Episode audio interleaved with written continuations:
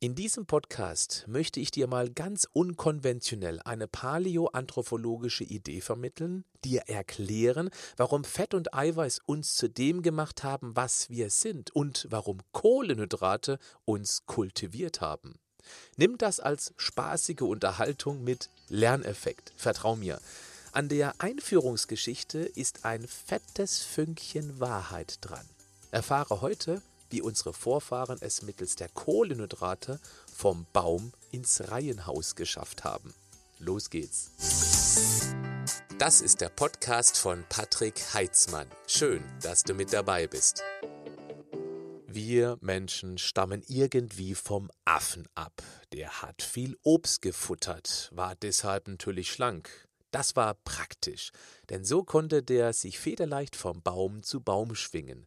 Ein dicker Affe wäre wohl dem Baum gar nicht erst hochgekommen. Ein paar Affen waren nur scharf auf Affenschnitzel, also Bananen. Und die hatten auch schon damals mindestens doppelt so viel Zucker wie Äpfel, Himbeeren und Co. Die Bananenfans stopften sich ordentlich damit voll und nahmen zu. Bis nach und nach einige angedickte Äffchen vom Baum klatschten.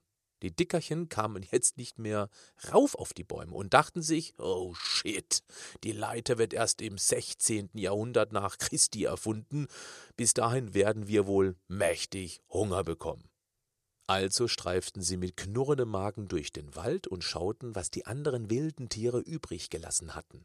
Meistens lagen da aber nur ein paar sauber abgenagte Knochen herum. Da muss einer von den hungrigen Affen so richtig sauer geworden sein und kloppte vor lauter Wut auf einen so blöden Schädel und dem blank genagten Knochen rum. Zack, kam das Hirn und das Knochenmark zum Vorschein. Die Pampe sah wohl nicht so lecker aus wie Banane, aber die Kollegen hatten Hunger Hey, das Zeug muss gar nicht mal so übel geschmeckt haben, denn die waren plötzlich mächtig scharf auf diese Pampe und klüger wurden die sogar, weil Hirn und Knochenmark aus viel hochwertigem, kalorienreichem Fett bestand. Hast du gewusst, Knochenmark hat ein ähnliches Fettsäuremuster wie Olivenöl. Ob es deshalb so gesund ist? Und Eiweiß lieferte das Hirn auch noch. Fupp, wuchs auch unser stark kalorienverbrauchendes, klug denkendes Großhirn im rasanten Tempo. Auch deshalb, weil die weniger Pflanzenfutter brauchten. Um Pflanzenfutter zu verdauen, muss zuerst lange, lange gekaut werden. Unser Vorfahre hatte deshalb auch einen ziemlich großen Kiefer mit fetten Backenzähnen, um das Grünzeug ordentlich zu zermalmen. Wo viele dicke Beißer den Platz wegnehmen, blieb weniger Platz fürs Hirn übrig. Und der Darm musste auch noch ganz schön ackern, was viel Energie, also Kalorien, verbrauchte, um aus dem Grünzeug irgendetwas Nahrhaftes zu basteln. Wenn unten viel Brennstoff verbrutzelt wird, bleibt oben für das Hirn weniger übrig. Aber das änderte sich ja dann mit der Zeit, als unser Vorfahre immer mehr Eiweiß und fettlastig futterte. In den unzähligen Generationen danach schrumpften Darm und Kiefer immer mehr zusammen. Das ließ Platz und Kalorien für den immer größer werdenden grauen Matsch zu, der heute immerhin im Verhältnis zur Körpermasse das voluminöseste aller Lebewesen ist. okay, ob die Rechnung für Ottfried Fischer gilt, weiß ich nicht. Millionen Jahre hat das gedauert, bis das Gehirn seine Maximalgröße erreicht hat. Aber richtig genutzt wurde es erst vor ungefähr 10.000 Jahren.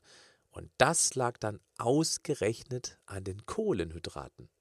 Als der Urmensch früher Fleisch, Innereien, Knochenmark, Fisch, Eier, Nüsse jagte und sammelte, um sein teures Gehirn zu finanzieren, musste der ganz fleißig täglich ein ungefähr 15 Quadratkilometer großes Jagdrevier ablaufen, um ausreichend Kalorien zu erwischen.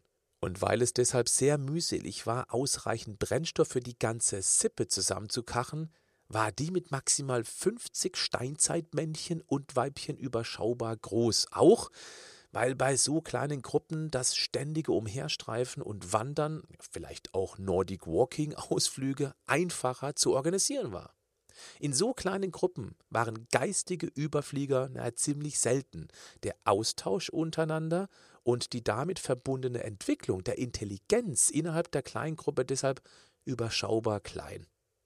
Vor ungefähr 10.000 Jahren hat sich dann im damaligen Mesopotamien, das Gebiet erstreckt sich über den Irak nach Syrien, an den großen Flüssen Euphrat und Tigris die Landwirtschaft immer mehr ausgebreitet. Durch das viele Wasser konnten über große Gebiete Getreidefelder angelegt werden. Innerhalb kurzer Zeit standen sehr viele Kalorien zur Verfügung. Und da Getreideähren nicht ganz so schnell weglaufen konnten, musste der Bauer nicht den ganzen Tag den Busch durchkreuzen. Sein Jagd- und Sammelrevier verkleinerte sich von 15 Quadratkilometer auf nur noch 1,5 Quadratkilometer. Da blieb natürlich auch mehr Zeit für Schmuse oder Muße-Stunden. Gut für das Bevölkerungswachstum und die geistige Entwicklung.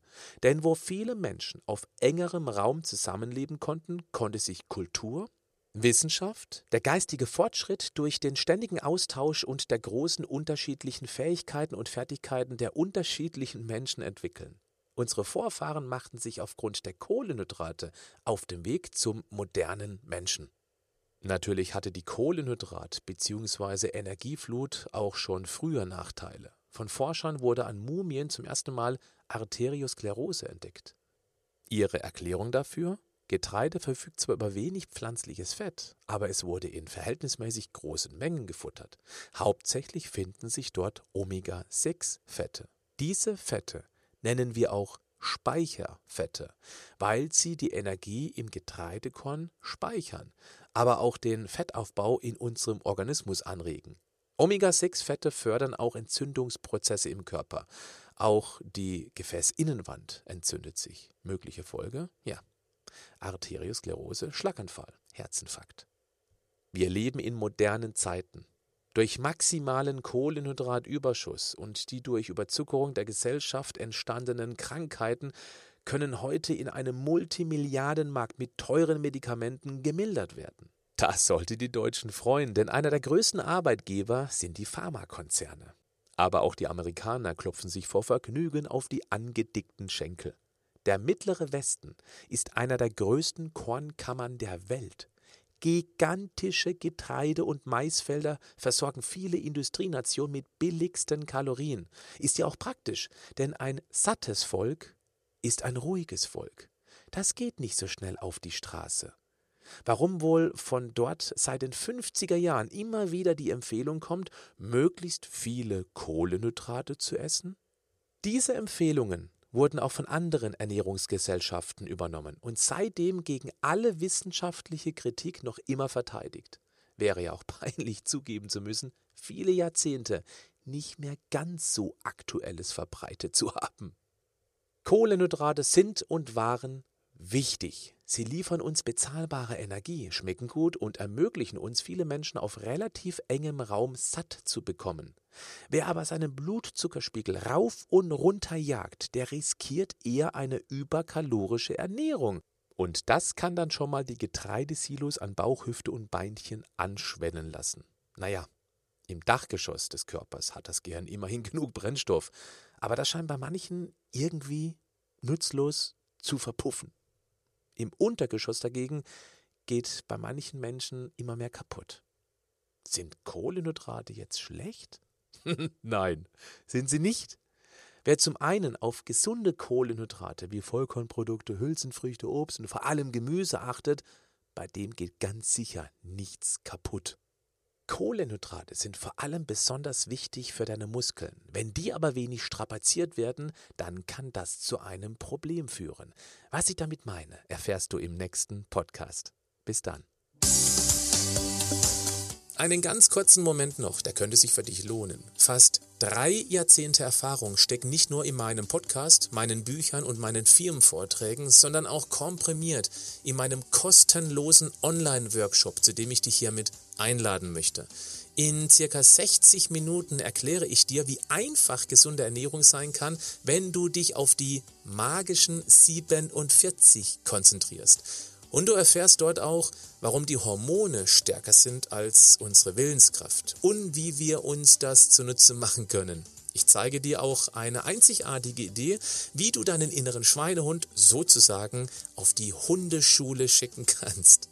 Und du kannst mir dort auch Fragen stellen, die ich dir dann beantworten werde. Gib einfach webinar-ph.de ein.